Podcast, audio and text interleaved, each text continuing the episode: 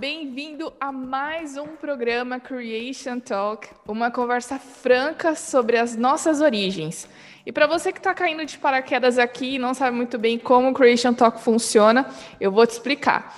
A cada programa nós trazemos especialistas em um determinado assunto, justamente para a gente tirar todas as nossas dúvidas sobre as origens, falando de criacionismo, falando de evolucionismo, teoria da evolução, quais são as dificuldades, uh, o que, que a gente consegue explicar, o que, que a gente ainda precisa de mais pesquisa para ainda ter algum modelo para poder explicar, enfim. É um momento para a gente ter uma conversa de peito aberto sobre assuntos muito importantes. Hoje o nosso tema é muito legal. A gente vai falar sobre biogeografia e sobre especiação, especialmente em ambientes isolados, como por exemplo as Ilhas Galápagos, mas tem outros exemplos também. Mas antes da gente chamar a nossa convidada, que é super especial, eu quero lembrar você das nossas redes sociais, principalmente aqui do Museu de Galápagos. Você pode seguir a gente no Instagram. A gente acabou de passar a marca de mil seguidores. Isso é muito legal. E obrigada porque você está seguindo a gente. Mas se você não está seguindo, busca lá. Vai aparecer aqui embaixo ou aqui em cima, em algum lugar, um QR Code para você escanear e poder achar a gente no Instagram que é o Origins Galápagos. Segue a gente por lá para ficar sabendo de curiosidades muito legais e tudo sobre a nossa programação e sobre Galápagos. Segue a gente lá também para saber de podcasts, para saber de tudo. Você também pode curtir a gente no Face, se você não curte muito Instagram. Nosso Facebook também é Origins Museum of Nature, é o nome aqui do nosso museu, tá certo? Nesse link que o QR Code vai abrir, também vai aparecer para você o site origens.org, que é um site muito legal, que você vai achar artigos muito interessantes nessa área de criacionismo e das origens, e muitas outras curiosidades. Então não perde tempo, segue a gente por lá. E mais importante, indica o nosso programa e os nossos vídeos para os seus amigos, para que eles também possam conhecer e aprender sobre o que a gente tem falado por aqui. Bom, e nós estamos então aqui com um tema muito interessante. Vamos conversar sobre biogeografia, especiação e etc. E nós estamos aqui com a doutora Márcia de Paula. Ela é bióloga e aí a, eu vou dar agora um espacinho para ela poder se apresentar, porque eu acho que ela sabe falar melhor do que eu sobre ela. Professora Márcia, seja bem-vinda ao nosso programa. Obrigada por ter aceitado o convite e fala um pouquinho de você, pessoal que está vendo. Uh, obrigada, Maura, por, por, vocês terem me convidado. É um prazer estar aqui falando para vocês. Meu nome é Márcia Oliveira de Paula. Eu sou professora do UNASP, Campo São Paulo, dou aula no curso de Biologia de lá. E também sou coordenadora do Núcleo de Estudo das Origens, que é um grupo que existe no, nos três campos do UNASP. E a gente também cedia um museu de ciências naturais uh, que fica dentro do nosso campus. É muito legal. Tem o Museu do NEL ainda lá, né, professora? Ali embaixo é, no, no prédio. Museu. É, a gente chama de Museu de Ciências Naturais, é o Museu do NEL, isso mesmo. Nossa, é, é, muito legal. Se um dia você passar pelo NASP, depois que a pandemia passar e o museu estiver aberto, eu recomendo que você visite, porque realmente é muito interessante. E, então tá, então vamos começar agora sem perder muito tempo, que o assunto hoje é quente, vai ter bastante coisa legal para falar. E, professora, eu achei uma citação que eu achei bem interessante e eu pensei da gente discutir ela aqui, porque, como eu disse, o tema é a gente falar sobre biogeografia. biogeografia é o estudo da distribuição de seres vivos né, no, no nosso planeta. E Darwin, ele, ele fez, ele observou muito a geografia, né, na viagem que a biogeografia, na viagem que ele fez pelo Beagle, os anos que ele ficou viajando.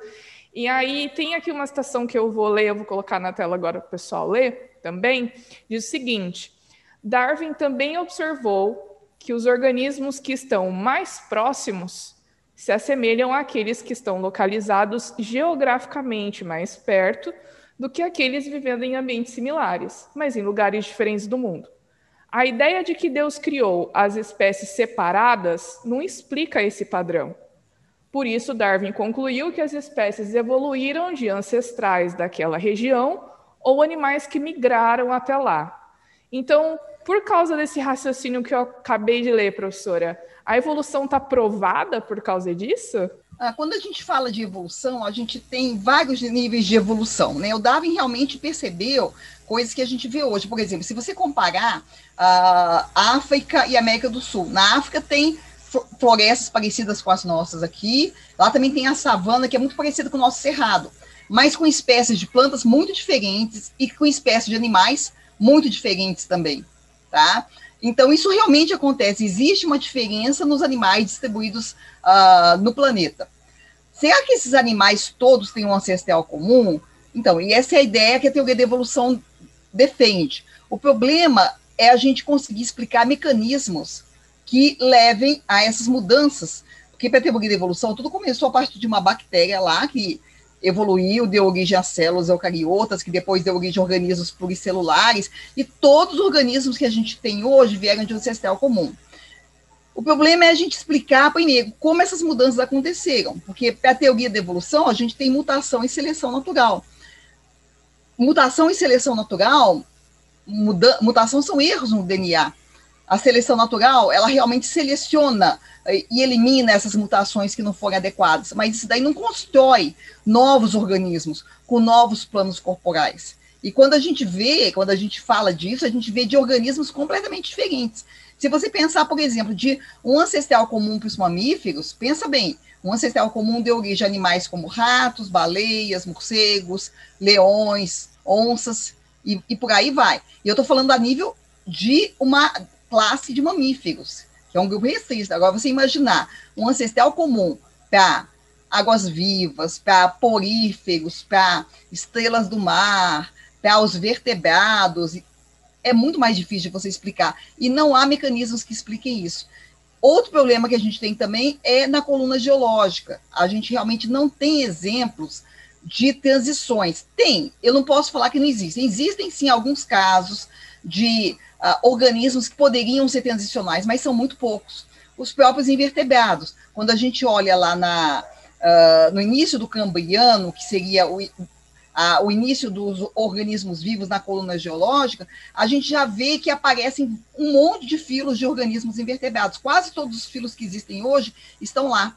E a gente não vê evidência de ancestrais para eles. Eles aparecem do nada. E não há ancestrais para eles nos, nas camadas geológicas do pré-cambriano que vem antes. Então, por isso tudo aí, a gente uh, não aceita a evolução como explicando todos os animais com ancestral comum. Mas a gente, os criacionistas, de forma geral, eles aceitam sim que espécies podem mudar. Podem ocorrer mudança dentro das espécies e podem surgir novas espécies, que a gente vai falar um pouquinho sobre isso hoje. Sim, inclusive, a, a, próxima pergunta que eu queria te fazer é uma pergunta que sempre aparece, principalmente quando a gente está no meio de, de cristãos e criacionistas, né? Porque uh, a gente, como criacionista, nós, nós cremos que os animais, todos eles, se diferenciaram principalmente depois do dilúvio, né? Então, eles teriam saído todos de um ponto principal e se espalhado né, para os cantos e para os lugares do nosso planeta. Como que esses animais, então, eles teriam chegado nesses lugares mais remotos, por exemplo, Galápagos, uma ilha, um arquipélago no meio do Pacífico, a mais mil quilômetros do continente? Como que isso poderia ter acontecido? Então, existem rotas que são aceitas pelos cientistas de maneira geral. Por exemplo, uh, da Eurásia, animais poderiam ter migrado via Estreito de Bering, que, que, na época não era coberto pelo mar, no passado, teve épocas que não era coberto pelo mar, e poderiam ter migrado para a América do Norte. Então, animais da Eurásia teriam ido para a América do Norte por esse caminho, e da América do Norte poderiam ter vindo para a América Central e do Sul. As ilhas da América Central, que agora estão separadas da América do Sul, embora bem próximas, no passado já foram ligadas. A América do Sul e do Norte já foram bastante ligadas no passado, depois elas foram separadas. Então, esses animais poderiam ter feito esse caminho.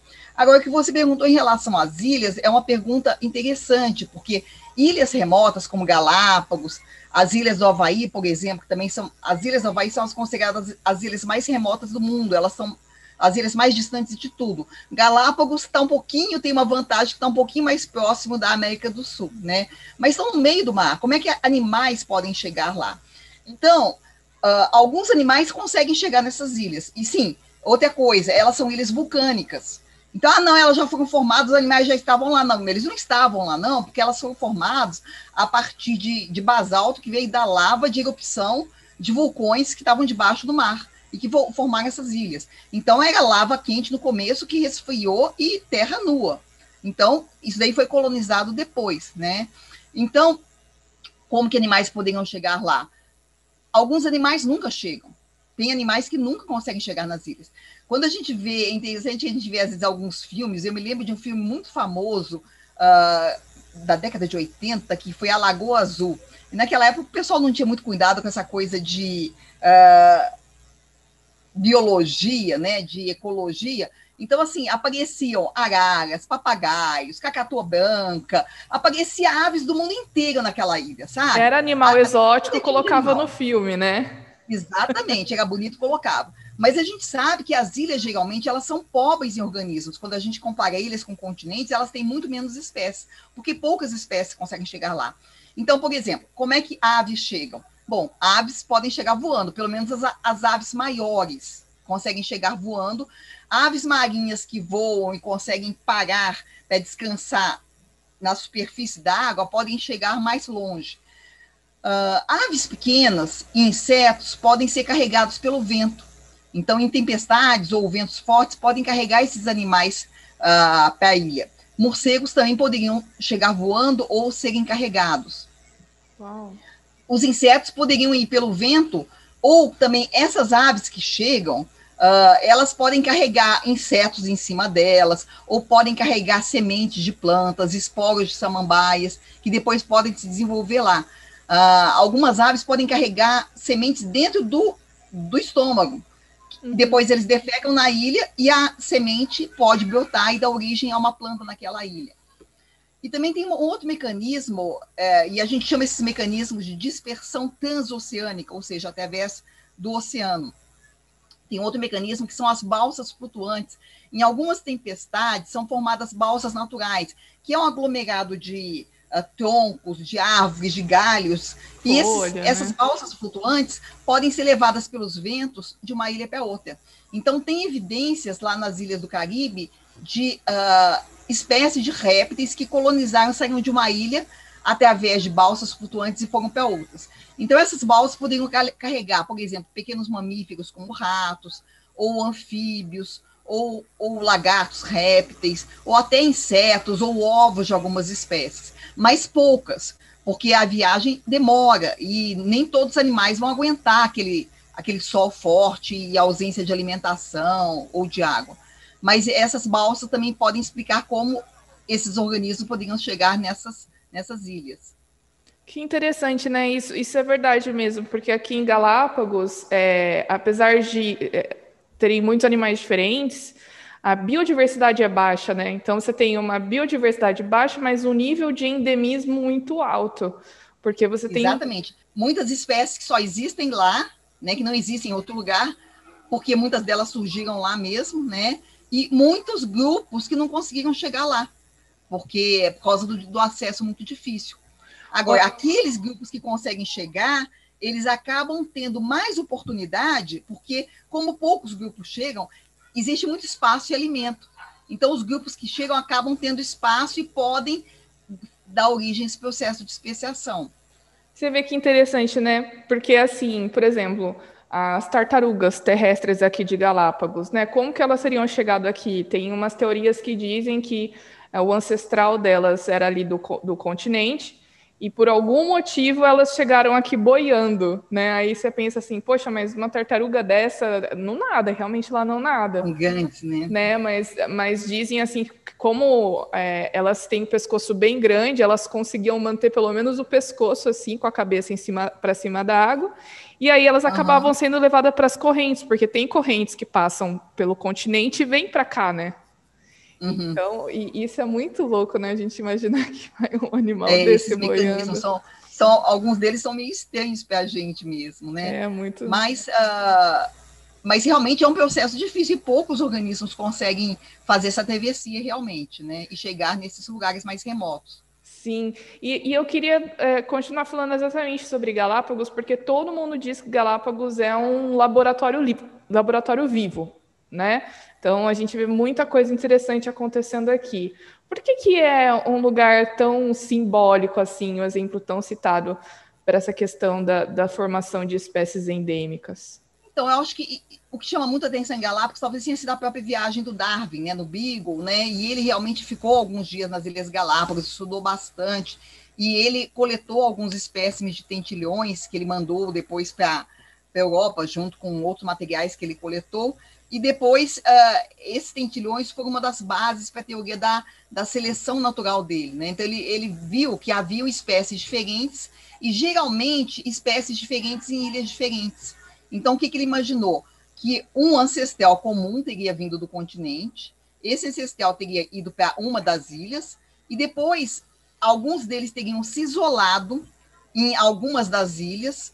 Esse isolamento geográfico ele é bom para especiação, ele ajuda na especiação, e, e aqueles tentilhões, por exemplo, naquelas ilhas que havia, por exemplo, alimentação mais abundante, insetos, então aqueles tentilhões que tinham os bicos mais finos, né, levavam vantagem, porque eles conseguiam se alimentar dos insetos. Outras ilhas que tinham, por exemplo, mais cactos, etc., uh, ah, aqueles tentilhões que tinham os bicos mais largos levavam vantagem e conseguiam sobreviver melhor lá. Então, uh, alguns questionistas acham meio forçado. Você fala, poxa, mas essas espécies todas tiveram um ancestral comum, na verdade, eles são três gêneros, são três gêneros que existem, e 17 espécies, se eu não me engano, mas as espécies são muito parecidas. Então, assim, se você olha, eles são aves muito parecidas. O plano corporal deles é parecido. O que muda realmente é a coloração, muda o tamanho do bico e o formato do bico. E quando a gente pega aí, comparando um exemplo bem exagerado do outro lado, mas se a gente pegar a, a espécie do cachorro aí, o homem fez seleção artificial. E se a gente vê as diferenças absurdas que existem nas raças de cachorro, a gente vê que, que essas diferenças são possíveis de se, de se originarem. O, realmente a espécie do cachorro é uma espécie bastante plástica, porque o homem fez a mesma coisa com gato, mas as variedades de gato não são tão diferentes como as, as raças de cachorro, né? Mas a gente vê que essa variedade é possível de se originar. Então, isso pode ter acontecido. Professor, ainda falando de Galápagos, é, em relação a essa questão de aqui terem ah, muitas espécies endêmicas, tem um ponto que é preocupante em relação a isso, porque por causa da colonização humana aqui, é, as pessoas acabaram trazendo algumas espécies que acabaram se adaptando muito bem aqui, mas as endêmicas acabaram sofrendo. Isso é muito problemático, né? É, a colonização humana ela leva problemas, né? Porque, como a gente estava falando, ilhas geralmente têm uh, um grupo de espécies muito específico, né? Muito uh, endêmico de lá e que são uh, muito bem adaptados lá, mas que geralmente não sofrem muita competição com outras espécies. Por exemplo, em ilhas não tem muito predador, então os animais estão protegidos, porque como não tem predador, então eles não, não sofrem muitos riscos, né? Então, assim, aquelas, aquelas poucas espécies que chegaram lá e se adaptaram uh, estão muito bem adaptadas, mas elas não conseguem, muitas vezes, competir com espécies invasoras que vêm de fora. Então, por exemplo, em Galápagos, tem, eu estava pesquisando, lá não tem anfíbio, uh, originalmente não tinha. Tem, eu encontrei que só tinha uma espécie original de, de rato, um rato de lá, que era endêmico de lá, né? Uh, nas ilhas, a, a chance de extinção é muito maior do que no continente, muito maior. Justamente porque você tem muito menos indivíduos e porque as condições da ilha podem ser bastante bruscas. Então, a, a, as espécies, a grande maioria das espécies ameaçadas de extinção no mundo, muitas delas estão em ilhas.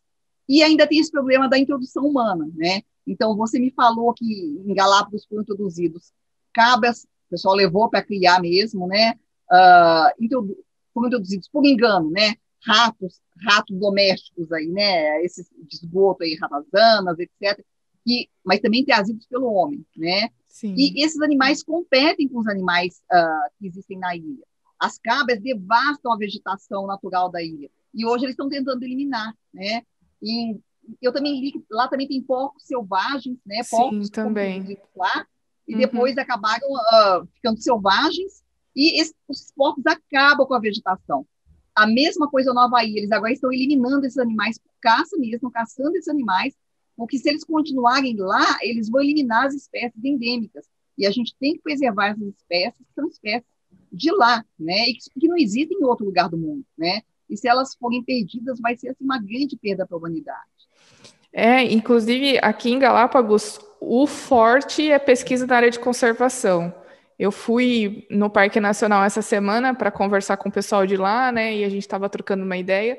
E eles falaram assim: olha, qualquer pesquisa na área de conservação a gente aceita. Porque realmente tem esse problema, né? E aí aqui, por exemplo, tem as plantas também, né? Alguém aí, uns 80 anos atrás, não tinha goiaba aqui. Mas aí alguém trouxe uma goiaba, de repente jogou ali o que não queria mais comer, ou foi ali fazer o número dois no cantinho, as sementinhas saíram. E assim, todo lugar, você vai fazer uma trilha, lá Serra Negra, por exemplo, lá em Isabela, tem goiabeira no, na, na, beira da trilha. E elas acabam é, abafando o crescimento das espécies aqui, né? Então, é. eles... E as pessoas levam é, com boas intenções, quer dizer, quando Sim. vão colonizar uma ilha, você leva as plantas que você está acostumado com elas, os animais que você está acostumado a criar e servir de alimento, né? As intenções são boas, até às vezes o pessoal leva, ah, que florzinha bonita, é linda, eu vou levar essa florzinha e vou plantar lá. Só que essa florzinha é uma invasora e ela é super forte e ela vai eliminar outras. Então, isso acontece. Uh, existem exemplos documentados disso daí. Por isso que hoje em dia, quando uh, você viaja né, para o exterior, tem uma ficha para preencher. Você está levando semente, você está levando planta, uhum. você não uhum. pode levar planta, animal, semente, nada disso. Você veja, a gente leva até os vírus, né? Veja a facilidade com que o, o, o vírus aí da Covid, ele, uh, ele se espalhou aí pelo mundo todo rapidamente. Por causa dessa globalização, as, as pessoas viajam de um lugar para outro. E se todo mundo começasse a levar planta e animal de um lado para o outro, a gente ia destruir faunas e floras de algumas, de algumas localidades. Realmente, esse assunto assim é muito importante. Eu tenho um livrinho, sem, sem aumentar, eu tenho um livrinho de, da, dos alimentos e das coisas que eu posso trazer e as que eu não posso. Porque tem inspeção a hora que sai do aeroporto do continente, tem inspeção a hora que chega daqui. Porque não só trazer essas coisas, mas, por exemplo, tem gente que faz tráfico de animais. Então, duas semanas atrás, acharam no aeroporto aqui uma mala que tinha 185 tartarugas, filhotes, enrolado no filme. Então, tipo assim, tem um controle gigante aqui. É, é muito interessante isso. Uh, então, uh, uma coisa muito interessante também em Galápagos é justamente essa questão de que existem, por exemplo, as iguanas, né? A gente tem aqui pelo menos três espécies de iguanas. Tem a iguana marinha, aí tem a iguana terrestre, uh, e tem uma iguana terrestre, mas ela é rosa, por exemplo. Isso é muito legal, né? Agora, uh, como que a gente pode entender, professor, esses mecanismos que são responsáveis pela formação de novas espécies? Quais que são eles? Então, o mecanismo que é mais comum é chamado de especiação alopátrica. É quando dois grupos eles se separam e sofrem isolamento geográfico. E é justamente o que acontece nas ilhas, uh, nas ilhas uh, em arquipélagos. Porque, veja, como as ilhas estão separadas, então, se eu tenho um animal de uma espécie que foi para uma ilha e outro foi para outra, e se a distância é grande entre eles, eles vão ficar isolados. Então, veja, naquelas duas ilhas podem haver ambientes diferentes, alimentações diferentes, que vão levar à especiação de, de espécies diferentes, tá? E por causa, mas se não houvesse isolamento geográfico, o que ia acontecer? Que nem quando você fala de raça de cachorro. Se você pega um, um vamos supor aí um poodle e, e, e cruza com fox paulistinho, você vai ter um animal que tem uma mistura das características, né? Então, isso daí vai uh, fundir essas características. Então, para haver especiação, tem que ter isolamento. Aqueles grupos que estão se diferenciando, eles não podem se cruzar entre si, senão as, as diferenças vão se fundindo. Então, nas ilhas, você tem justamente isso.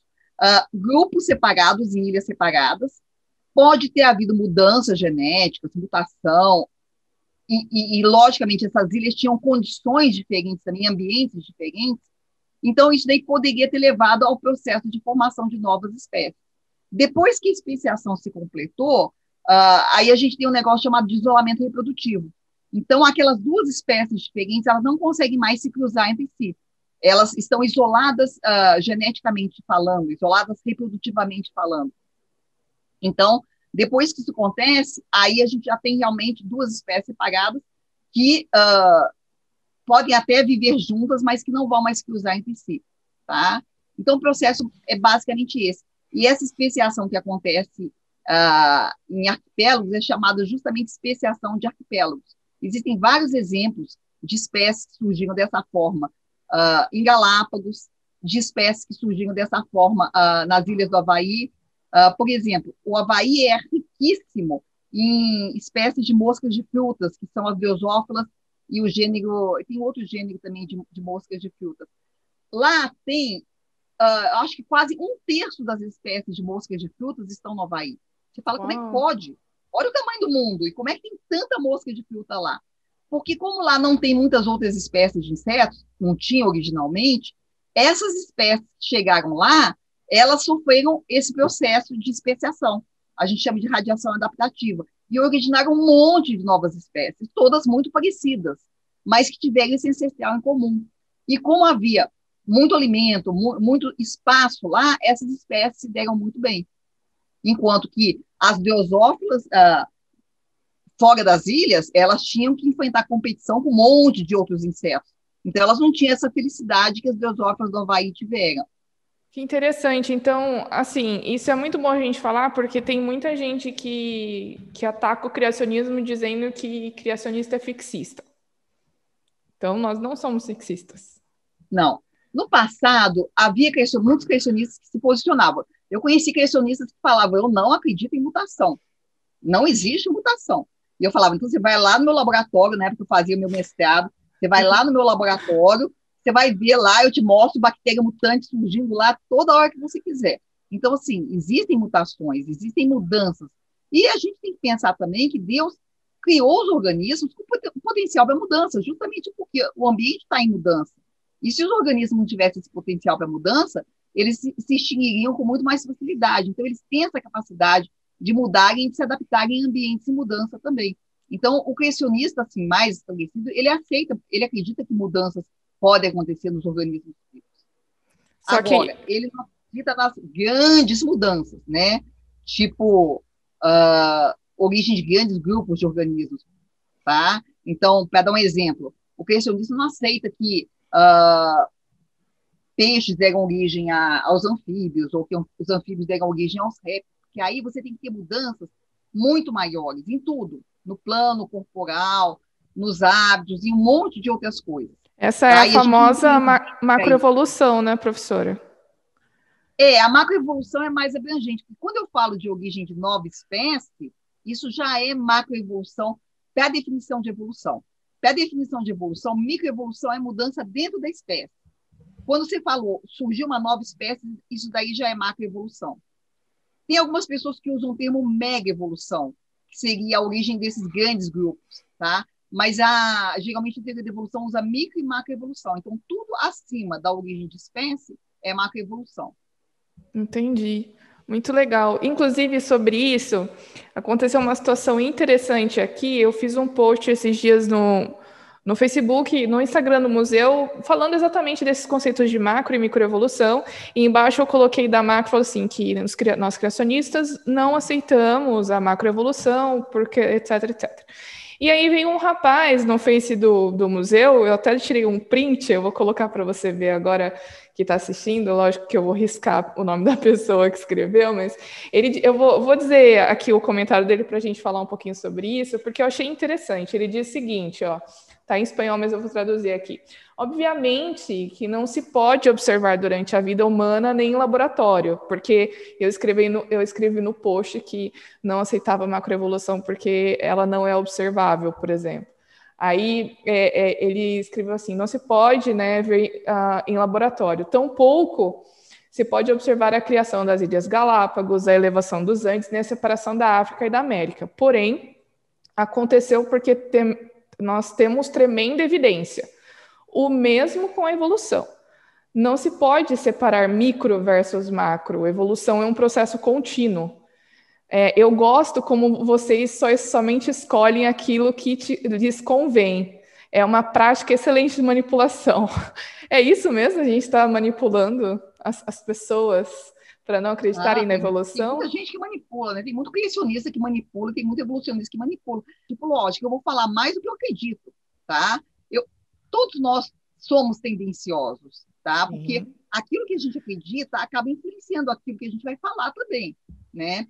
Em relação ao que ele falou, o, o grande problema que eu vejo para a origem dos grandes grupos, é mecanismo para isso, você explicar isso com base em mutação e seleção natural. Então, mutação é, são erros no DNA. A seleção elimina, como a gente já falou aqui, elimina essas mutações deletérias e pode até preservar novos genes melhores que surgiram por, por, uh, por mutação. Mas o problema de você explicar grandes mudanças, mudanças, uh, origem de novos grupos a partir de, de, outros grupos que são muito diferentes, é muito difícil explicar com, com base nisso daí, nessas mutações uh, para originar novas estruturas, novos órgãos, tá? Então, assim, você dependeria, para esses novos estruturas, novos órgãos, você depende não só de genes e novos genes, nova informação genética, mas você também depende de genes reguladores que vão regular esses processos. Então, realmente é muito difícil de você explicar isso. E quando a gente vai na coluna geológica, embora existam, sim, uh, evidências na coluna geológica de grupos que são considerados de transição, por exemplo, o Archaeopteryx e outras aves uh, fósseis que são consideradas transição entre réptil e ave, mas são muito poucos esses exemplos. Tá? Então, você tem a grande maioria dos grupos aparecendo no registro fóssil, uh, aparecendo sem, sem evidência de ancestrais comuns. É, eu, eu acho interessante a gente trazer essas coisas aqui, né? Porque, lógico que eu acho que nem vale a pena a gente responder, mas para a gente poder ter essa oportunidade, pelo menos, de fazer um, uma réplica aqui, né? Eu acho que essa pessoa uhum. não vai assistir, mas enfim. Agora, existe, falando nessa questão de especiação, de formação de novas espécies. Qual que seria o desafio para o criacionismo com relação a esse assunto, professora? Então, o desafio que eu considero maior para o criacionismo é realmente esse de aceitar as mudanças, né? Porque quando a gente vê, principalmente os casos das ilhas, por exemplo, o caso dos tentilhões, não existem tentilhões, uh, esse tipo de tentilhões, em nenhum outro lugar do mundo. Então, qual é realmente, só existem em Galápagos, né? Então, como é que todas aquelas espécies vieram de outro lugar para Galápagos e desapareceram do lugar onde elas vieram? Então, a explicação mais fácil, realmente, é você imaginar que uma espécie foi para lá e sofreu mudanças e deu origem a novas espécies. Uh, mas, para isso, você precisa de aceitar mudanças. E alguns criacionistas não gostam muito disso. Eles são meio fechados, Pra, eles têm medo de, tipo assim, se eu, se eu começo a aceitar algum tipo de mudança, então eu vou acabar aceitando toda a mudança. Então, se eu, se eu aceito que uma espécie de dentilhão pode ter dado origem a outra, uh, então eu vou acabar aceitando que tá, águas vivas e esponjas e mamíferos e vertebrados tiveram um ancestral em comum, entendeu? Então, o medo de alguns criacionistas é esse. Então, eu prefiro não aceitar mudança nenhuma, aceitar que está tudo fixo aqui, porque aí eu não, eu não caio em problema depois, né? Sim, e uh, agora eu acho que a, ah, a gente, para a gente encerrar, eu queria fazer uma última pergunta, assim, é, falando do, da evolução. Qual seria a maior fragilidade e um ponto forte para a teoria da evolução nesse assunto? É, a teoria da evolução, ela não tem muito problema com a especiação, porque a teoria da evolução aceita grandes mudanças, né? Então, assim, especiação para evolução é, é uma colher de chá, né? Se você aceita mudanças grandes, como todos os mamíferos tiveram ancestral comum, morcegos, uh, baleias, uh, são todos frutos de uma irradiação adaptativa que aconteceu no passado, morcegos, baleias, leões, uh, ratos, etc. Veja, a mudança aí é, é enorme, né? Então, assim, aceitar a origem de novas espécies a evolução é, é tranquilo, eles não têm problema em relação a isso. Então, professora Márcia, muito obrigada por ter aceitado o convite novamente, por ter é, conversado aqui. E eu queria que você deixasse uma mensagem aí para a galera que está assistindo, para o pessoal que tem se interessado por estudar criacionismo. O que, que você pode falar para eles? Uh, realmente é um, é um estudo importante. Eu acho que a gente. Você não pode discutir modelo se você não conhecer. Então, estudar biologia, estudar evolução, tentar entender o criacionismo é muito importante. E para os jovens, aí é uma área muito importante, né? O estudo da biologia também, como a gente estava falando daí, da ecologia, a conservação das espécies, é uma área muito importante. Então, eu incentivo. Gente, estudo, aprendizado, nunca é demais sempre ajuda a gente, com certeza. Então é isso, o nosso programa vai ficando por aqui e não se esqueça, pouca ciência nos afasta de Deus. muita nos aproxima, como já disse Luiz Pastei. A gente se vê no próximo programa. Até mais. It'll be alright, it'll be alright, it'll be alright.